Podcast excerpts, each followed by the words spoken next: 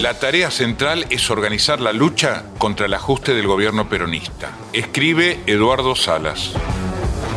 Te traemos la editorial semanal de Prensa Obrera en formato podcast. Dale clic a seguir y activa las notificaciones para recibirlas. La semana comenzó movida. Se condene a Cristina Elizabeth Fernández a la pena de 12 años de prisión. El fiscal Luciani pidió una condena de 12 años de prisión para Cristina Fernández de Kirchner en la causa conocida como Vialidad, donde se ventilan los negocios que le involucran a ella y a sus funcionarios con Lázaro Báez, el bancario convertido en millonario a través de la concesión de la obra pública en Santa Cruz.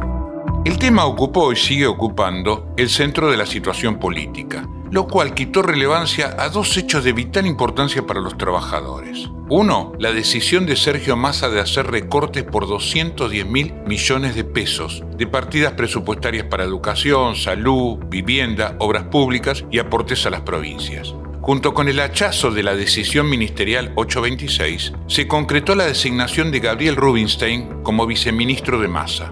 Entre los dos hay mucho en común. Rubinstein es partidario de hacer un fuerte recorte de los gastos del Estado. Además de su buena llegada al FMI, es un experimentado evaluador, tareas que cumplió bajo las directivas de Roberto Labaña cuando éste era ministro de Economía bajo los gobiernos de Dualdi y Néstor Kirchner. El nuevo salario mínimo vital y móvil, que comenzará en septiembre a ser de 51.200 pesos.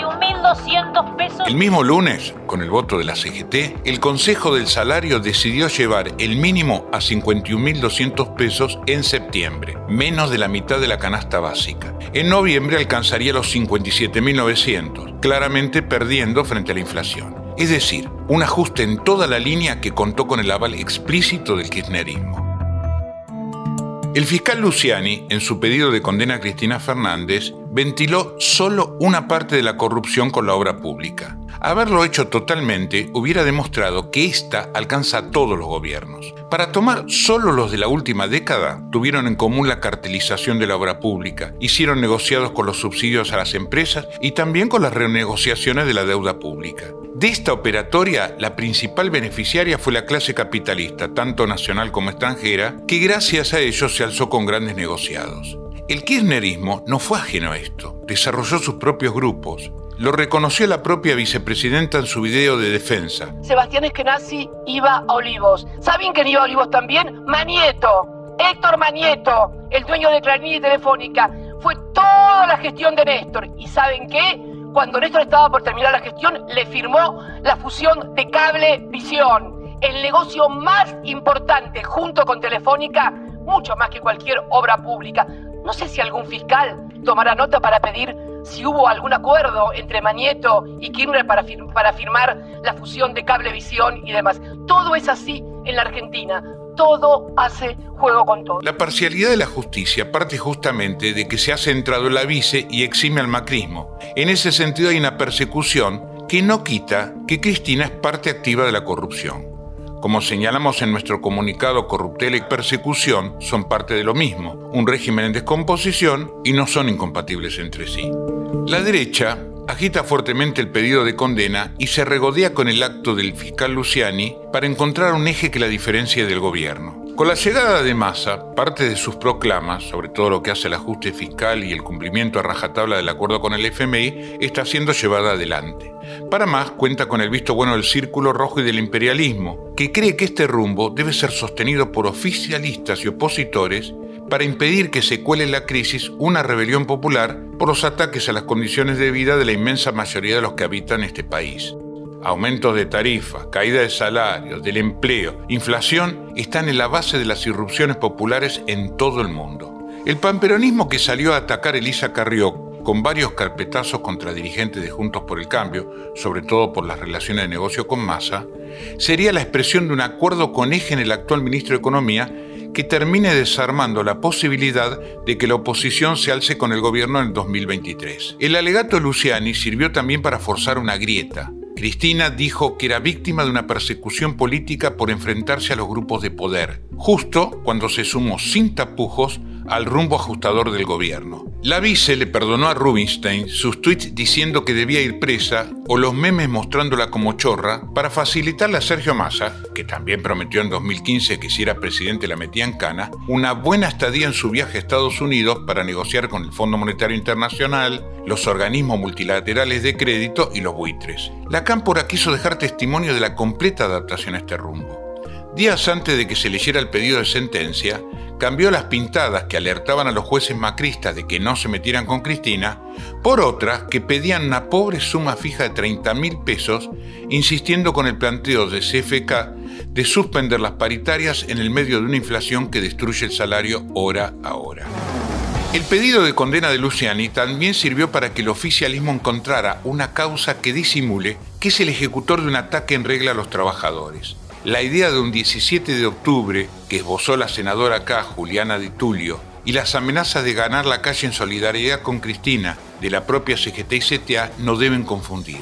El rechazo a una condena proscriptiva y la denuncia del carácter manipulador que tiene todo el proceso judicial no son razones para dar un apoyo político al operativo que quiere montar el kirchnerismo para hacer pasar la política antiobrera y antipopular que lleva adelante el gobierno del Frente de Todos especialmente cuando la salida masa encuentra fuertes dificultades, sobre todo porque no logra resolver el problema de la escasez de dólares en el central. Nadie larga los dólares, ni los exportadores, ni los bancos que iban a prestar, ni los organismos de crédito.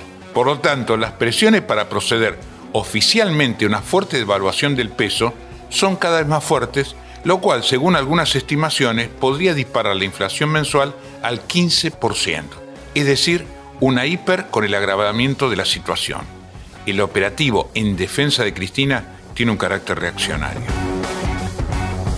Los condicionales y las imprecisiones que han puesto tanto Di Tulio como el resto a las posibilidades de impulsar una campaña multitudinaria a favor de Cristina, en el intento por reforzar una polarización política, pone de manifiesto que no se trata de una tarea sencilla, pero a ella se evocan la cámpora y se ha sumado la CTA conducida por Yasky. El asunto es que Cristina no despierta los mismos fervores. Su adaptación a toda la orientación fondomonetarista viene desde hace rato. Por algo puso Alberto Fernández como candidato, por ser bien visto por el capital financiero. Y ahora, cuando el gobierno está al borde del abismo, ha reforzado ese rumbo. A pesar de sus maniobras, CFK no puede desprenderse de la suerte del gobierno que integra.